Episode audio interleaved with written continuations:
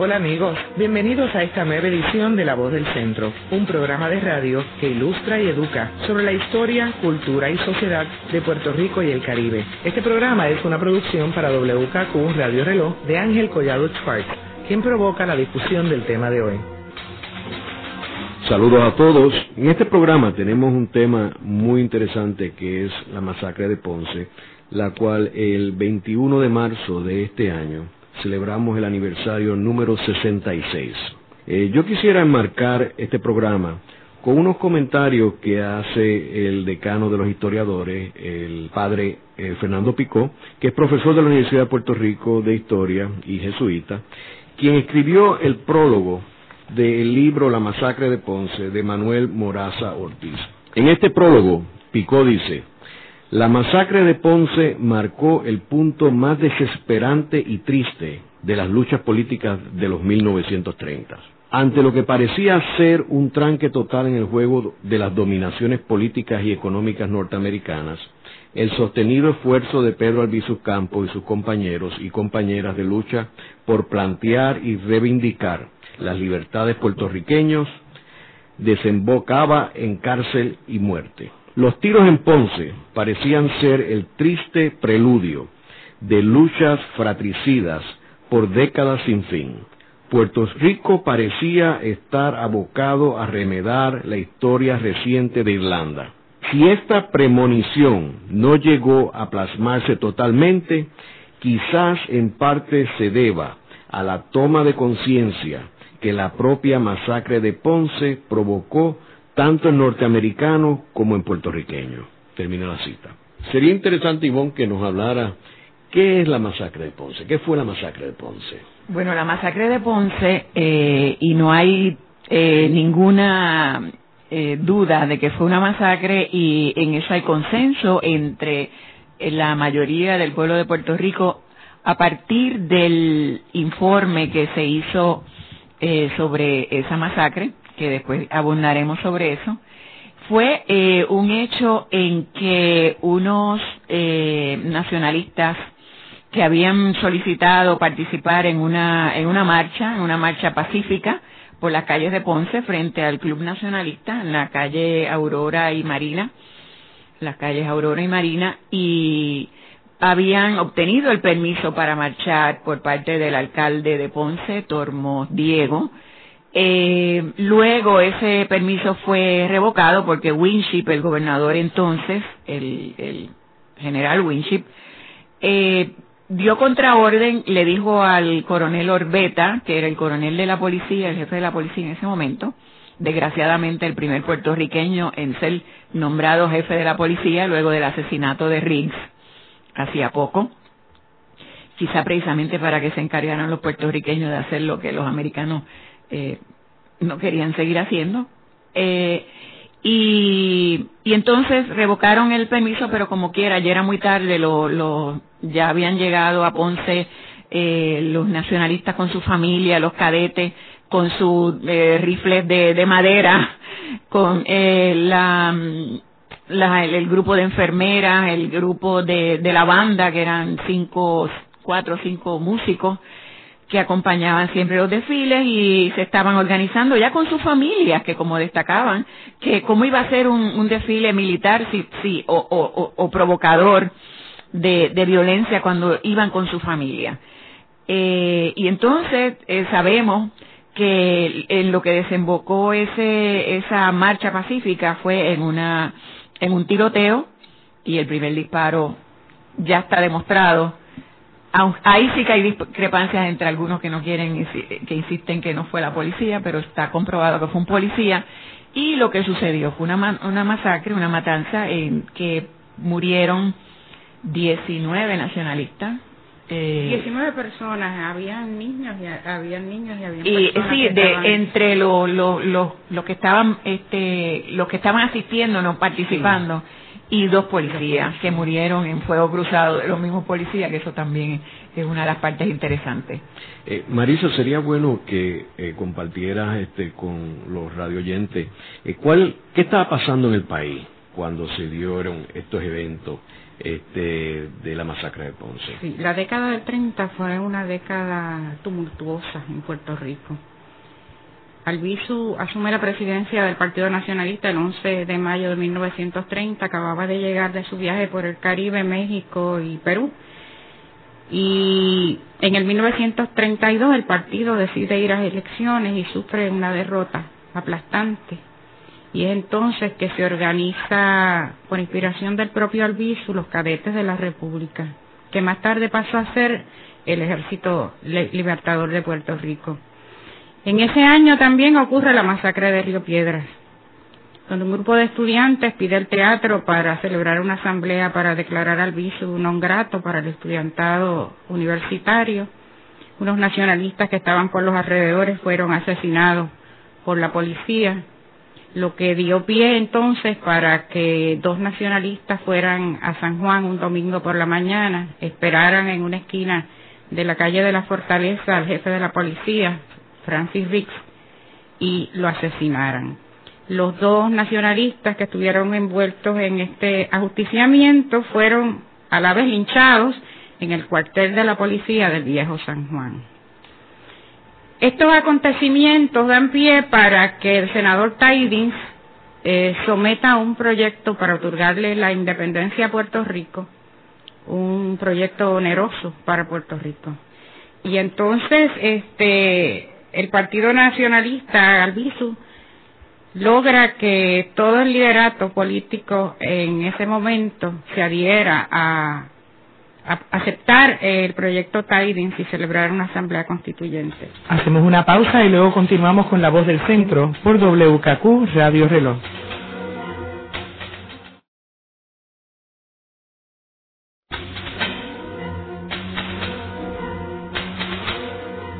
Continúa la voz del centro por WKQ Radio Reloj. Antes de continuar con los comentarios de Marisa sobre el contexto, contexto histórico, eh, quiero alertarlo a los radioyentes que en el próximo segmento vamos a tener testimonios de los sobrevivientes de los eventos que ocurrieron en la masacre de Ponce, eh, que es parte de un documental que hizo el señor eh, Jaime eh, Hamilton eh, Márquez. Eh, así que continuemos con, con este, el relato del contexto histórico.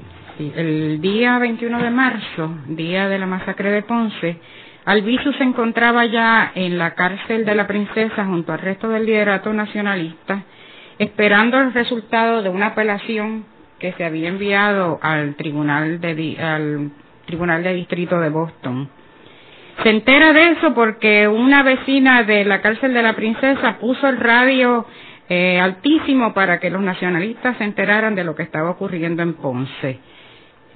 Los nacionalistas habían solicitado permiso desde una semana antes para la marcha. No se requería solicitar permiso porque no había ninguna reglamentación que lo impidiera. No obstante, el alcalde interino, porque Tormo Diego, que era alcalde de Ponce, estaba fuera de Ponce, eh, pospone la autorización de, el permiso para la marcha y el mismo, el día antes de la marcha llega Tormos Diego a Ponce por la noche y al otro día a las 10 de la mañana entrega una carta otorgándole el permiso que como ya dije no era necesario pero los nacionalistas cumplieron con eso. En el interín llega a la oficina del alcalde tanto Orbeta como el jefe de la policía del área de Ponce y le dicen que está muy preocupado porque han sabido que de Mayagüez llega un grupo armado para formar un tipo de revuelta eh, en los actos de ese día que eran para conmemorar la abolición de la esclavitud y por la noche un mitin en la plaza para protestar por el encarcelamiento de Pedro Albizu Campos y el liderato nacionalista. Eso de, los, de que venían armados.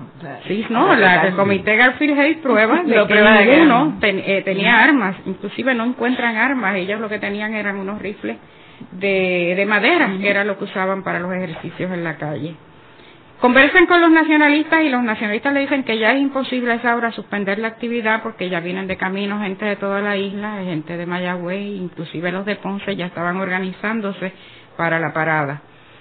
Es entonces que llega al área de, de la masacre de Ponce, calle Marina, esquina Aurora, el jefe de la policía acompañado de Orbeta, dan unas instrucciones y se retiran a dar un paseo por la ciudad.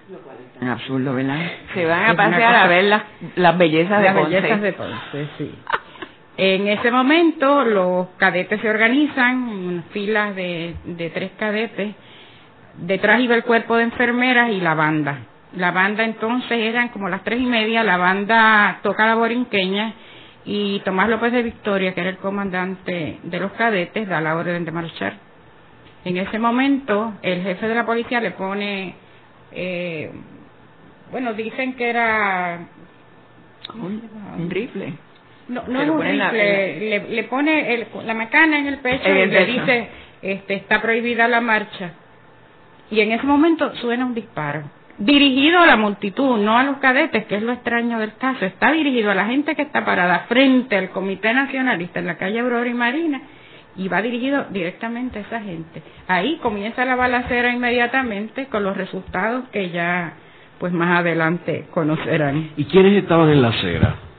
La acera estaban jóvenes, niños, las esposas de los cadetes, los padres de los cadetes. Que eran todos jóvenes. Eran todas personas jóvenes y algunas personas adultas que estaban simple y llanamente observando la marcha. Como una niña que estaba en un balcón y, y, y cayó este, bala- bale- abaleada. Baleada, Y, y- y dicen los testigos que le cayeron encima, la, la, la remataron en el piso. Las remataron igual que a otros. Sí. En el comité Garfield hay una declaración de un abogado donde dice que tiraron gases lacrimógenos hacia una casa donde habían varios nacionalistas escondiéndose. La casa Una- de Mario Mercado. En la casa de Mario este, Mercado. un Una vez afuera, pues este, acabaron con ellos, inclusive uno que iba acompañado de un abogado, que el abogado cree que lo puede sacar de ahí y, y se lo arrebatan y lo asesinan en su presencia. No, y está interesante que la, la, el, el papá de Sánchez Vilella, Sánchez Frasqueri, intervino porque vio lo que estaba sucediendo en un caso y salvó a uno, trató de salvar a uno de los nacionalistas.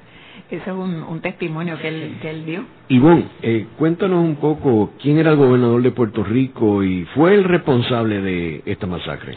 Bueno, la, la, la, el informe que oficial eh, lo, lo cataloga a él como el, lo, lo, lo señala a él como el responsable.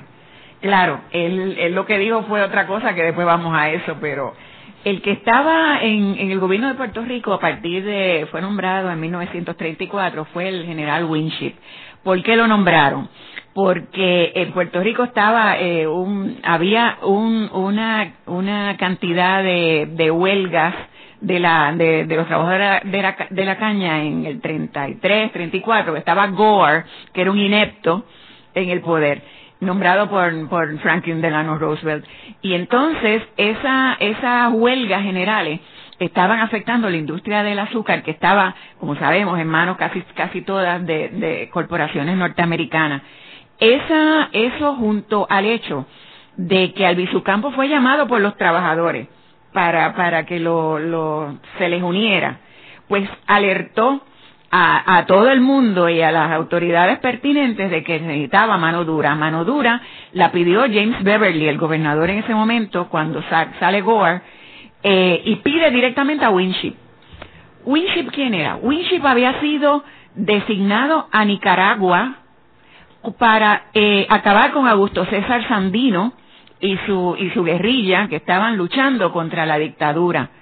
Y en ese momento pidieron, el dictador nicaragüense le pidió a Roosevelt que le enviara quienes entrenaran a su ejército para acabar con la guerrilla, con, particularmente con Augusto César Sandino, que no los dejaba en paz y no, no podían con él.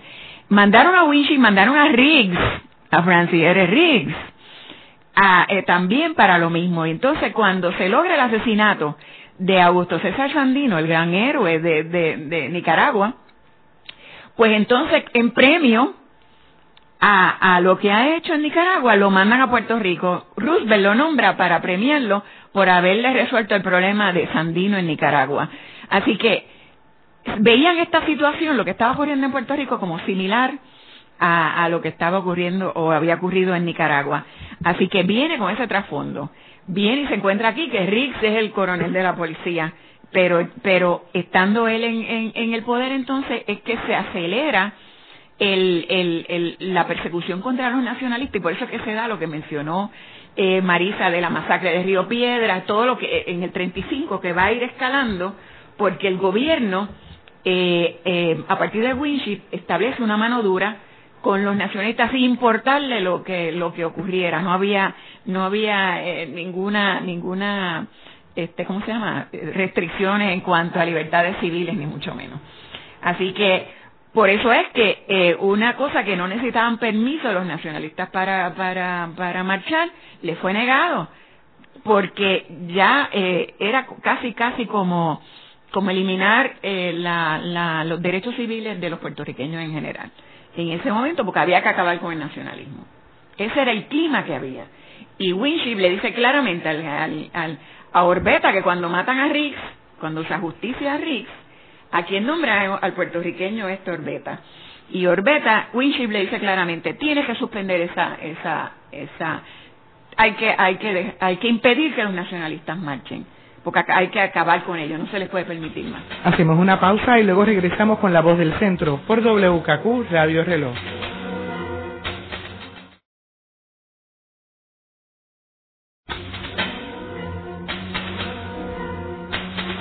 Continúa la voz del centro por WKQ Radio Reloj. En este segmento nosotros queremos poder compartir con los radioescuchas los testimonios de los sobrevivientes de la masacre de Ponce. Estos dramáticos testimonios aparecen en el documental 1937 Masacre de Ponce que produjo el doctor Jaime Hamilton Márquez. Estos testimonios fueron eh, realizados en el 1987 a raíz del 50 aniversario de la masacre de Ponce y fueron filmados en un video casero. Escuchemos estos testimonios. Tomás López de Victoria dio la orden de marchen, que empezaron, trataron de marchar los eh, cadetes y el pueblo también.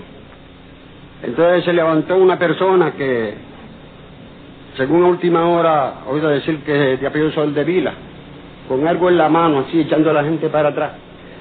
Sonó un disparo, y después de ese disparo vino una descarga.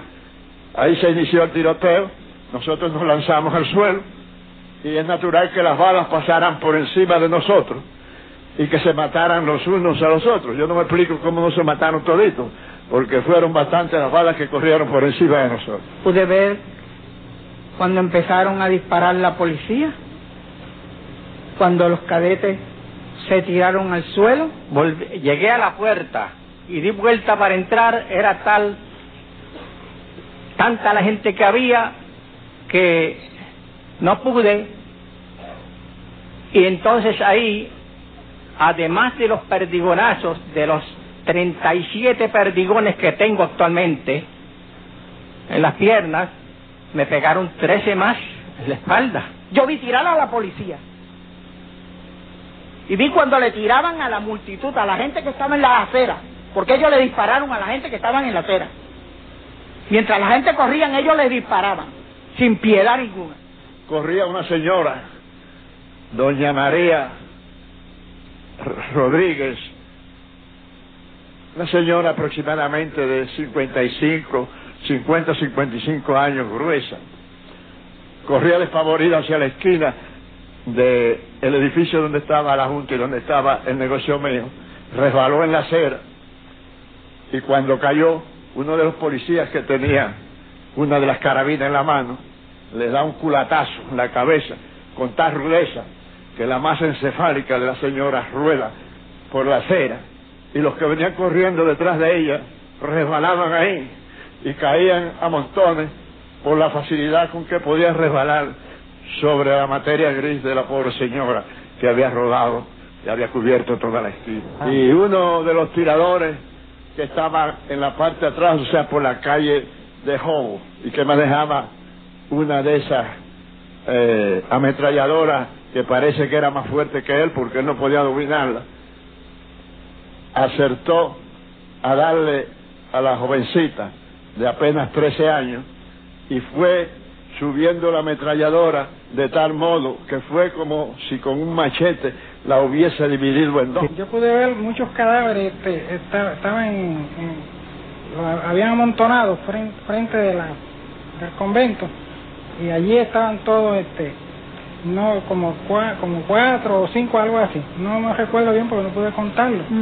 Y noté de que el pueblo de, Ponce estaba agemolinado a, la, a, a, los, a, las otras calles. Le gritaba asesino a la policía. Del cometa se veían todos los cadáveres eh, los que habían caído y se notaba aún la policía disparando a flor de carretera tratando de rematar los que habían caído y entre cuando sacábamos la cabeza a ver y veíamos cuando traían los heridos, entre personas traían los, heridos sangrando por la calle y los metían los dinteles a la puerta, porque la policía daba la vuelta a la manzana montado en los, de los carros que tenían antes, como era eso para subir, no recuerdo ahora cómo se llamaba eso, tapalodo, algo así, que se subían ahí, esos carros de aquel tiempo, pues con los revólveres en la mano dando la vuelta a toda la manzana, ¿ves? Yo no sé, dando la vuelta. Había pánico puesto que todo, todo el pueblo estaba desarmado, toda aquella gente pues estaban armadas con eh, carabinas y ametralladoras. Y, Entonces yo me detuve ahí porque la señora me ayudó. Como a tres o cuatro días antes de llamarme a declarar la sala, el fiscal Pierluisi me entregó una declaración y me dijo, tienes que estudiarte esa declaración, porque esta es la declaración que tú dices, esta es la que tú tienes que decir allí. Cuando yo me puse a leer aquella, al principio yo dije, no puede ser, esta no es mi declaración. Esa es su declaración. Y usted tiene que decir lo que está ahí, porque eso fue lo que usted declaró. Usted está equivocado, yo no voy a decir eso. Hemos escuchado estos testimonios dramáticos de los sobrevivientes de la masacre de Ponce.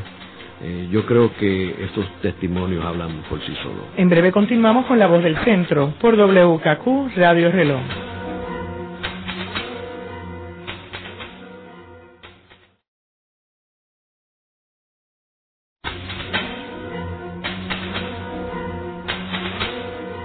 Continúa la voz del centro por WKQ Radio Reloj, contando con la visita de la doctora Ivonne Acosta y de Marisa Rosado, quienes conversan junto a Ángel Collado Schwartz sobre la masacre de Ponce. Marisa, una vez eh, terminaron los eventos de la masacre de Ponce, ¿qué sucedió? Alrededor de las seis de la tarde enviaron un mensajero de la policía a buscar al fiscal de distrito, que en ese momento era don Rafael Pérez Marchán, que antes ya al ver la movilización de tanto policía se había parado y había hablado con un jefe de la policía, le había preguntado que qué pasaba y le dijo no absolutamente nada, que hay una marcha y que nosotros estamos aquí para proteger a los nacionalistas. Él estaba de campo con su familia, lo fueron a buscar para hacer la investigación.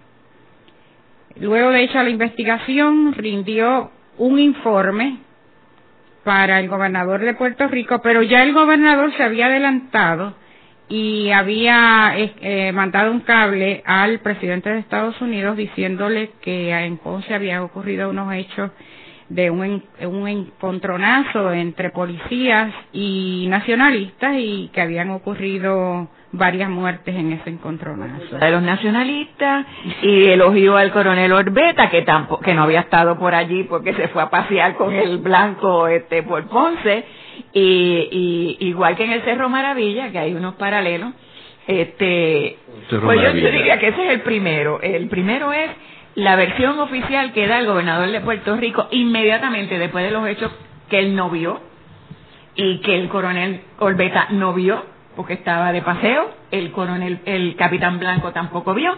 Entonces llega a la conclusión. Sin ver el informe del fiscal. Y sin ver el informe del fiscal, que va a desautorizar, este, dijo que los policías, él, exaltó, enalteció a los policías y dijo, estoy citando, los cuales desplegaron gran paciencia. Cuando lo que se va a demostrar en el informe luego, en el informe Hayes, es que aquello fue de verdad una masacre.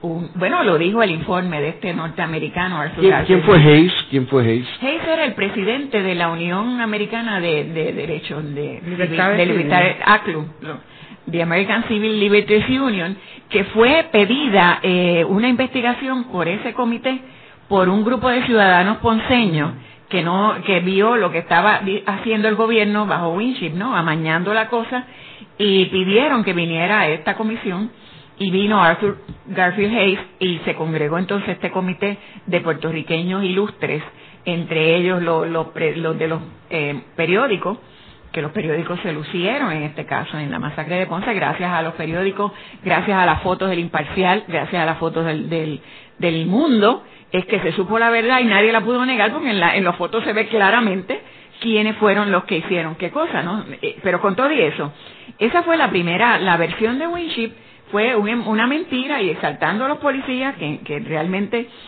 eh, se comportaron espantosamente en ese momento. Lo otro que se parece a Maravilla fue el hecho de que fue un entrampamiento. Porque si ellos decían que era ilegal que marcharan, porque no lo arrestaron? Eso es lo que dicen muchos los autores de todos los libros. Que es lo mismo que decimos de lo de Maravilla, porque no arrestaron a los muchachos y los masacraron allí. Este, lo otro es el encubrimiento que vino después. Marisa, tú me señalabas ahorita algo de que también se, se, se, asemejaba a lo del cerro. Bueno, la, el, el, gobernador se traslada al pueblo de Villalba, muy cerca de Ponce, para estar atento a todo lo que estaba ocurriendo en Ponce. O sea que fue una cosa planificada. Planificada, porque también ellos habían ido a verlo en Fortaleza primero, Orbeta y Blanco, ¿no? Exacto. Y la cantidad de, la cantidad de policías que mandaron, con la cantidad de ametralladoras, gases lacrimógenos, todo el armamento era como para enfrentarse a, un, ejército como el de Sandino, como la guerrilla de Sandino, porque ellos sí tenían eh, armas de verdad y no los palos de los lo revólveres de palo. El encubrimiento llegó a, a tan lejos que el fiscal Pérez Marchán se vio obligado a renunciar se vio obligado a renunciar porque, él había ordenado. No, exacto, porque Winship le dijo, no quiero que me, no, acepto que, que, diga que los policías tuvieron culpa. Y él recomienda acusar a cuatro policías por asesinato. Exacto. Eh, Marisa, volviendo otra vez a los eventos que sucedieron allí eh, ese día, eh, especialmente después del tiroteo, ¿qué pasó con los heridos? Bueno, los heridos y los sobrevivientes de la masacre fueron acusados de motín, deportación de armas, la víctima fue acusada. La, celebraron un juicio que duró unas cuantas semanas, creo que duró ocho semanas. Entre los abogados defensores estaba don Ernesto Ramos Antonini. Sí, para su gloria. Y el jurado los encontró no culpables de los hechos. Después ocurrió el, atentado al, abuelo de Elizame Escobar, Ajá, Elifaz. Elifaz Escobar, el abuelo de, de Elizam, que lo, le hicieron algo también que se parece a lo del Cerro Maravilla. El abuelo de Elizame Escobar testificó que él se hizo el muerto. Él ah, sobrevivió porque se hizo el muerto. Y entonces, uno de los policías que estaba arreglando la escena, después de la masacre, como si no hubiera suficiente espanto allí, eh, para precisamente para poder culpar a los nacionalistas, le puso en la mano, creyendo que estaba muerto, un revólver en la mano derecha y el abuelo era zurdo. Y entonces él testificó sobre eso después, así que a Elizam le viene de, de, de le viene en la sangre. Este, otra cosa eh, interesante que ahí me está hablando de lo que sucedió después es que, según Raúl Medina, los dos policías muertos, da la casualidad, entre comillas casualidad, que cuando se, se eh, tocó la borinqueña antes de la marcha, que fue antes del disparo, justo antes del primer disparo, ellos fueron los únicos policías que se quitaron sus gorras, que era lo que usaban, y se las pusieron al pecho, lo cual no fue visto nada de bien por los demás policías. Y se comprobó en el informe que ellos fueron muertos por los propios policías en el fuego cruzado. Lo cual plantea también una cosa espantosa, ¿no? Parece que estos dos policías pues eran más patriotas que los otros y no estaban en la misma, el mismo chanchullo. Esto lo dice Raúl Medina para el que lo quiera ver en la página 28 de su libro, que les recomiendo a todos, la verdadera historia de la masacre de Ponce. Dicho sea de paso que él era del Centro de Estudio Avanzado de Puerto Rico. Y, y volviendo otra vez al informe Hay, ¿cómo tú mencionabas ahorita que el informe responsabilizó a Winship de esto? sí, directamente, ¿verdad, Maricel? Sí, sí, directamente. ¿Y qué reacción tuvo Winship a esto? Bueno, hasta donde yo sé. ¿O Washington? Ninguno. Washington, nada, porque realmente eh, Winship todavía se va a quedar en Puerto Rico dos años más. O sea, este no no hubo ninguna reacción, pero lo, lo que hubo fue que cuando Winship se presentó al, al año siguiente, muy muy con mucho desparpajo en Ponce, ¿qué pasó, Marisa? Lo atacaron. Bueno, ahí fue que un grupo de nacionalistas se personó en la plaza y hubo un atentado este en que murió el que Anton Giorgi lo mataron. para contra el contra el gobernador. Eh, un policía eh, se pone frente al gobernador en el mismo instante de, en que dispara Anton Giorgi y el policía muere. Y ese fue el último, los últimos encontronazos, los últimos actos de rebelión de los nacionalistas en esa en y ya después de eso no y el liderato político del país eh, lo condenaron la masacre todo. totalmente. Total por eso te digo que ese informe, todo el mundo. todo el mundo. Eh, ese informe pero el que se lució ahí fue Ramos Antonini en honor a la verdad. La la todo eh, todo el, el país se, se o sea no era políticamente correcto criticar la masacre de Ponce en ese momento porque el informe había sido contundente. Y el informe repito fue contundente porque usaron las fotos las fotos hablan por sí solas las fotos estaban como exhibit eran los exhibits porque fueron tan buenas y están en los libros publicados que la, los, los, los radioescuchas las pueden eh, ver. Eh, si no si no creen el que no crea lo que dijo el informe le tiene que creer la foto donde está claramente señalado en la foto que fue un policía eh, y está identificado porque él lo confesó 40 años después. O sea que el que diga que no se sabe quién disparó el primer tiro no sabe que ya está demostrado quién fue y el pobre hombre murió dicen que con, con la conciencia, eh, o sea, espantado de lo que había hecho. Hacemos una pausa y luego regresamos con La Voz del Centro por WKQ Radio Reloj.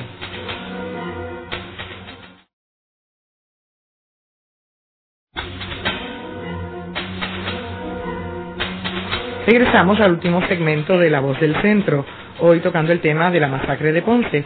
Ivonne, ¿qué consecuencia tuvo la masacre de Ponce?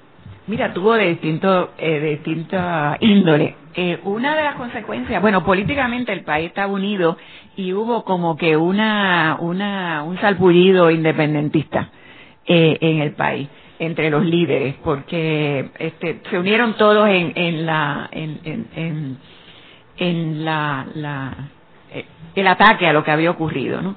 Este, es interesante que Picó dice en ese prólogo que tú, que tú, eh, em, con el que comenzaste el programa, que una de las consecuencias de la masacre fue que, que hubo una, una unidad no ideológica en el país, sino en el sentido de escoger el sufragio como alternativa. O sea, ya como que el Picó implica, o dice claramente, que una de las consecuencias de esa violencia fue el, el, el que entonces se dirigió el esfuerzo de la gran mayoría a, a la cuestión del sufragio, o sea, a la, a la, a la cuestión pacífica, es decir, a mí me parece que un, eh, a nivel eh, individual ocurrieron cosas interesantes. Una gente que no era nacionalista se convirtió en nacionalismo. Yo creo que Isabel Rosado dio un testimonio, una vez yo la escuché, decir que ella no era nacionalista hasta que ella se enteró de la masacre, porque el coraje, la rabia que le dio, la hizo a ella unirse este, a este movimiento. Eh, y como ella hubo, hubo varios, pero hubo también, y más numeroso, a la inversa. Y te lo digo porque mi padre fue uno de ellos. Mi padre fue, era nacionalista, del, del almacén que tenía mi papá en la calle Post en Mayagüez salieron nacionalistas para, para Ponce el día de la masacre. Él les proveyó la transportación a algunos nacionalistas. Y este, pero que parece que lo ocurrido allí, el ver el trato que había recibido el nacionalismo en un, eh, en un momento en que lo que estaba era expresándose pacíficamente, lo hizo irse al lado contrario, dejó de ser nacionalista y se unió a Muñoz Marín en la, cuando al poco, al año siguiente, recuerda que entonces empieza el esfuerzo por, por, eh, eh, por, por este, hacer el, este, el, inscribir el Partido Popular, que empieza con el movimiento de Muñoz Marín poco, este, eh, poco después de esto de así, Acción Social Independentista, que creo que es antes, unos, eh, unos meses antes de la masacre. Este, o sea que, que, tuvo efectos contradictorios, pero yo diría que convenció a mucha gente de no seguir por el nacionalismo. Y entonces por eso es que se vuelcan en el Partido Popular, que por otro lado, se beneficia porque ¿qué hace Muñoz? Coge muchas de las cosas de los nacionalistas.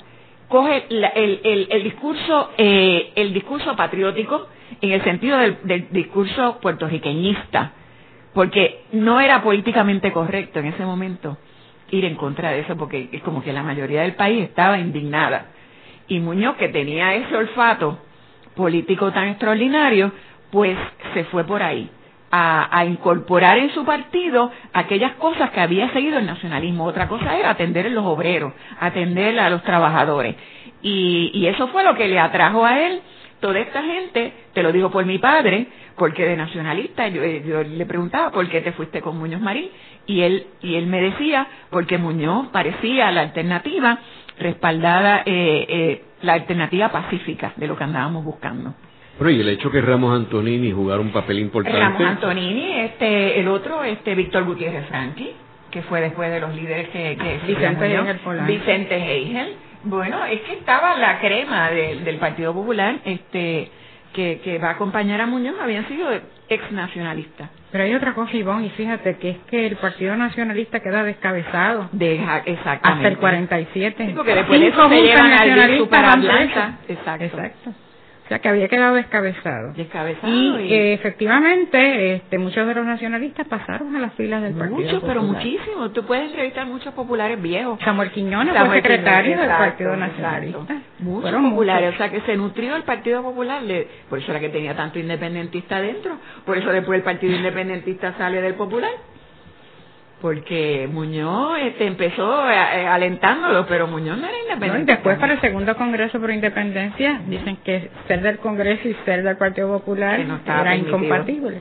Y en términos de Washington, eh, Ivonne, eh, yo recuerdo que eh, Rodríguez Berufo en el libro de él de Leji, él menciona algo de, de que... Lo mandaron para estar seguro de que se permitía que el Partido Popular pudiese inscribirse y, y, y, y que la votación fuese pacífica a Lili se debe que el Partido Popular haya ganado, en el sentido de que fue la primera vez que, que el gobierno intervenía para permitir, para permitir que, que la votación fuese pacífica. Porque, también el libro menciona de que había un sentimiento en Washington de que había que salir de Winship, de que había traído no lo sacaron de inmediato, pero eso es cierto, querían salir de él, eh, no lo sacaron de inmediato, pero sí también la, lo que se empieza a hacer en Washington es a buscar la alternativa de Albizu rápidamente y ese era Muñoz. A Albizu le fue, está aprobado por Corregel, fue el que lo dijo, le fueron a proponer en, en la cárcel, en Atlanta, le fueron a proponer que si dejaba la lucha, si dejaba de, de, promover la independencia, podía regresar a Puerto Rico y convertirse en el jefe del, en, podía seguir su, su vida en Puerto Rico y él dijo que no, los mandó para buen lugar. Pero eh, a Muñoz Marín, entonces le vinieron y le propusieron, este, o sea, tú eres nuestro hombre.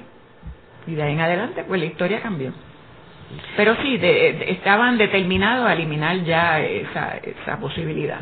Y, y en tu investigación de la mordaza, ¿tú encontraste algo en los archivos referente a la masacre de Ponce? Es que yo no busqué tan atrás porque acuérdate que en la en la mordaza yo utilizo eso como antes, eh, meramente, ni la, ni la menciono porque lo que utilizo es la, en la introducción eh, lo que había pasado antes, cómo eh, hubo un auge nacionalista e independentista más bien en los años 30, en los años 40, que fue sofocado eh, violentamente por los Estados Unidos.